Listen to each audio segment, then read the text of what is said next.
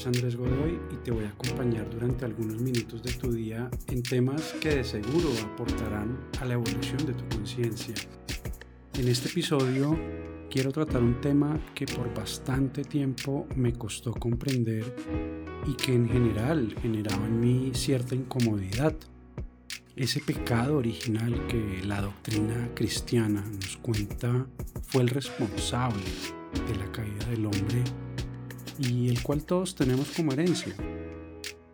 Toda mi vida me pregunté, pero ¿cómo es posible que yo tenga algo que nunca cometí? ¿Cómo es posible que yo haga parte de algo en lo que yo no hice parte precisamente? La historia nos relata como Adán y Eva, estando en el paraíso, teniéndolo todo y viviendo una vida plena, deciden desobedecer a Dios, su Creador, comiendo así del fruto prohibido proveniente del árbol del bien y del mal, la famosa manzana de la cual todos en algún momento hemos oído hablar. Además, se dice que este acto se llevó a cabo acompañado de la tentación del demonio de una serpiente que los sedujo con sus mentiras y los incitó a comer aquel fruto del pecado. Entonces, de nuevo me pregunto y te pregunto a ti, ¿has comido tú también de ese fruto prohibido? ¿Has cometido también ese pecado original al que todos fuimos condenados por herencia y sin la posibilidad de decidir?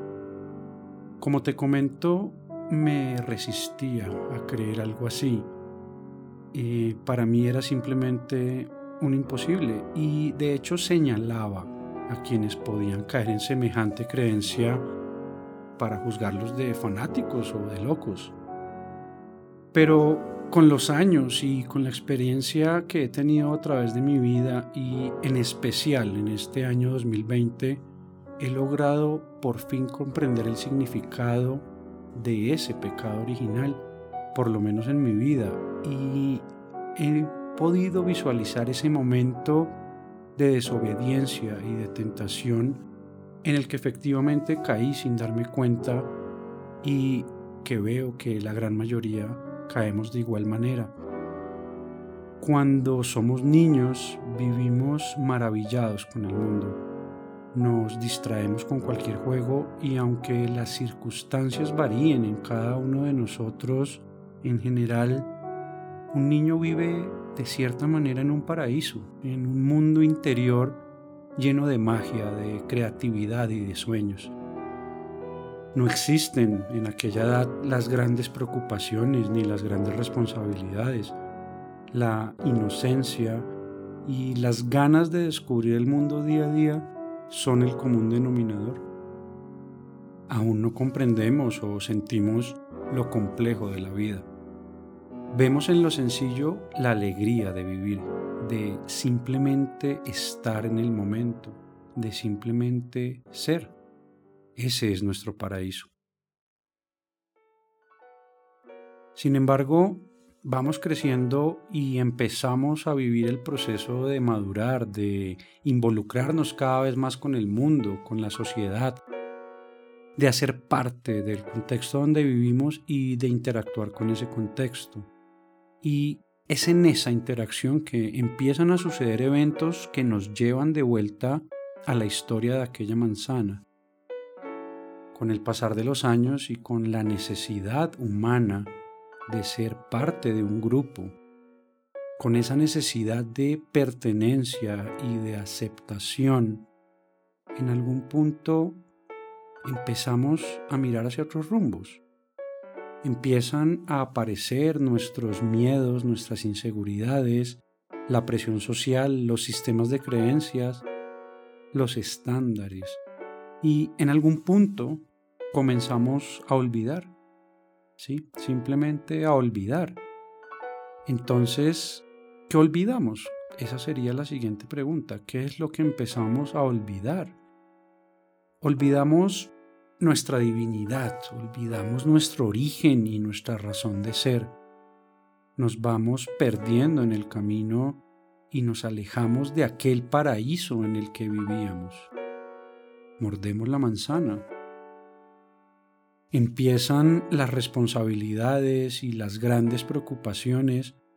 Empiezan nuestras necesidades primitivas de pertenencia, de ser parte de algo, de ser parte de un grupo. Empezamos a compararnos y autoexigirnos para poder cumplir con esos estándares impuestos. En mi caso, y sé que también es el de muchos, comencé a buscar la manera de llenar las expectativas de otros, la manera de encajar en el mundo, la manera de mostrar una versión de mí mismo que agradara a otros. Había mordido la manzana y no me había dado cuenta caí en los engaños de mi mente, me dejé de seducir por esa serpiente que dulcemente me mostró aquel árbol y que sigilosamente me quitó la inocencia. Empecé precisamente a ver el mundo desde una perspectiva de lo que es bueno y lo que es malo, con la balanza del bien del mal. Empecé a juzgar cada cosa, cada objeto, cada situación y a cada persona con esa balanza. Y a mí mismo, por supuesto, a la vida en sí. Todo reforzado por mis padres, por los medios de comunicación y por un contexto social que dicta lo que se debe hacer y lo que no, por una herencia se podría decir. Olvidé por completo aquellas tardes de juego y de felicidad absoluta. Olvidé mis verdaderas pasiones, mis dones, mis talentos, y me separé de aquello que hoy en día sé que todos tenemos. Literal, le di la espalda a Dios y, como siempre, no me refiero a un Dios desde el punto de vista religioso o dogmático, me refiero a esa divinidad que todos somos. Me refiero a ese ser creador que todos somos cada vez que pasamos por encima de nosotros mismos, de nuestros valores, de nuestros principios y de nuestro propósito, le estamos dando la espalda a esa divinidad, a nosotros mismos, a la vida. No sabemos decir no. ¿Y cuál entonces es ese propósito de vida? ¿Cuál es el propósito de la vida?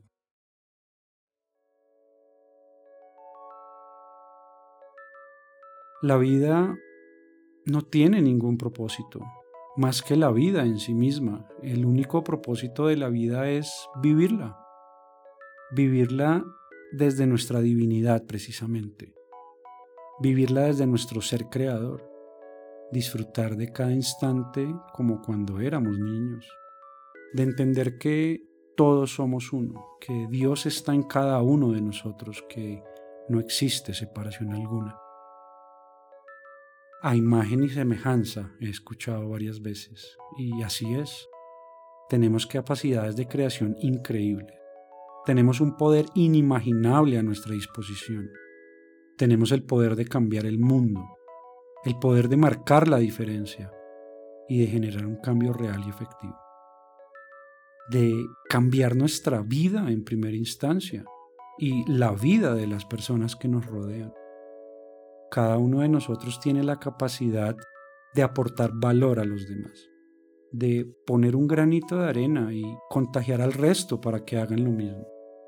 Como dice aquella frase, sin embargo, un gran poder conlleva una gran responsabilidad. Y todos tenemos ese poder y por lo tanto esa responsabilidad. Y no podría ser más cierto, lo viví por años. Siempre me he caracterizado por tener la capacidad o facilidad de llevar mensajes, de conectar con las personas. Sin embargo, estuve perdido en mi camino. Caí en ese pecado original del olvido y estaba utilizando mis capacidades de manera errónea, enfocado de manera equivocada y alando a otros hacia mi propia oscuridad, aportando a que también se perdieran en su camino. Aunque no lo hice con malas intenciones, Creo que simplemente era parte de mi ignorancia y de mi responsabilidad o nivel de conciencia. Aún así, era conocimiento mal enfocado. Todos interactuamos en todo momento. Todos hacemos parte de una misma red. Cada gesto, cada acción y cada palabra tiene el poder de destruir o de transformar nuestro entorno y el de quienes nos rodean. Y ni hablar de nuestros pensamientos, pues es ahí donde nace nuestro poder creador. Cada pensamiento es una semilla con un poder impresionante. Así que creo que no se trata de simplemente no hacer el mal o de simplemente actuar bien. No, no, aquellas frases de es que yo no le hago mal a nadie. Creo que se trata de poner nuestro conocimiento al servicio del bien común, de empoderar y demostrar a todos lo que tú has logrado y que ellos también lo pueden lograr, de compartir la manera como tú lo has hecho, de entregar tu conocimiento y experiencia, y supremamente importante, sin esperar nada a cambio.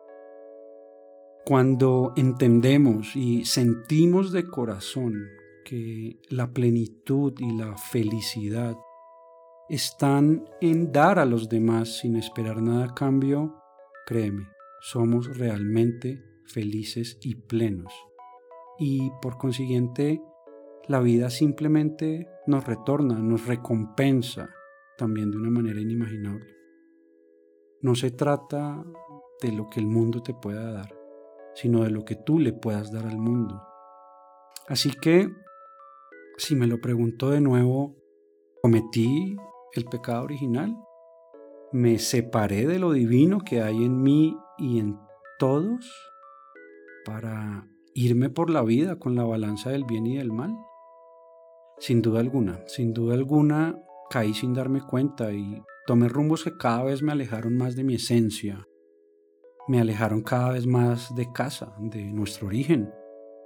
Queridos oyentes, yo, yo no soy nadie para juzgar a nadie.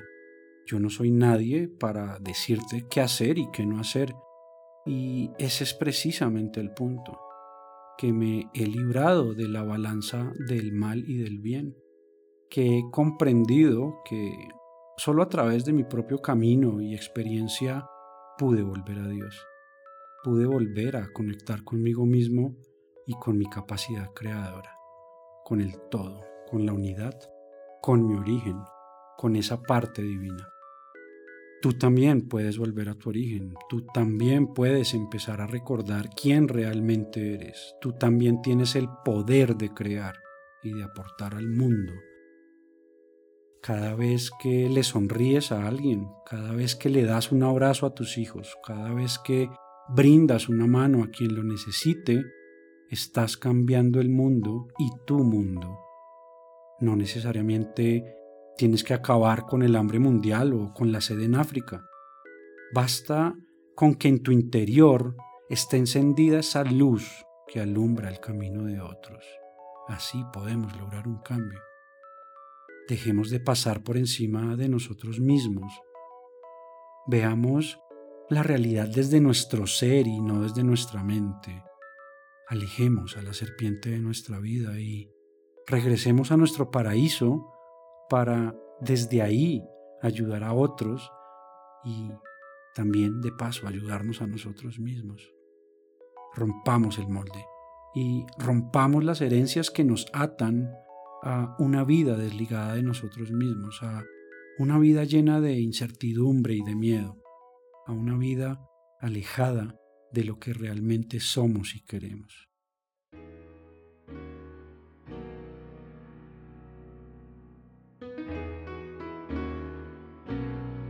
Como siempre, quedo muy agradecido por tu tiempo y muchas gracias por tu sed.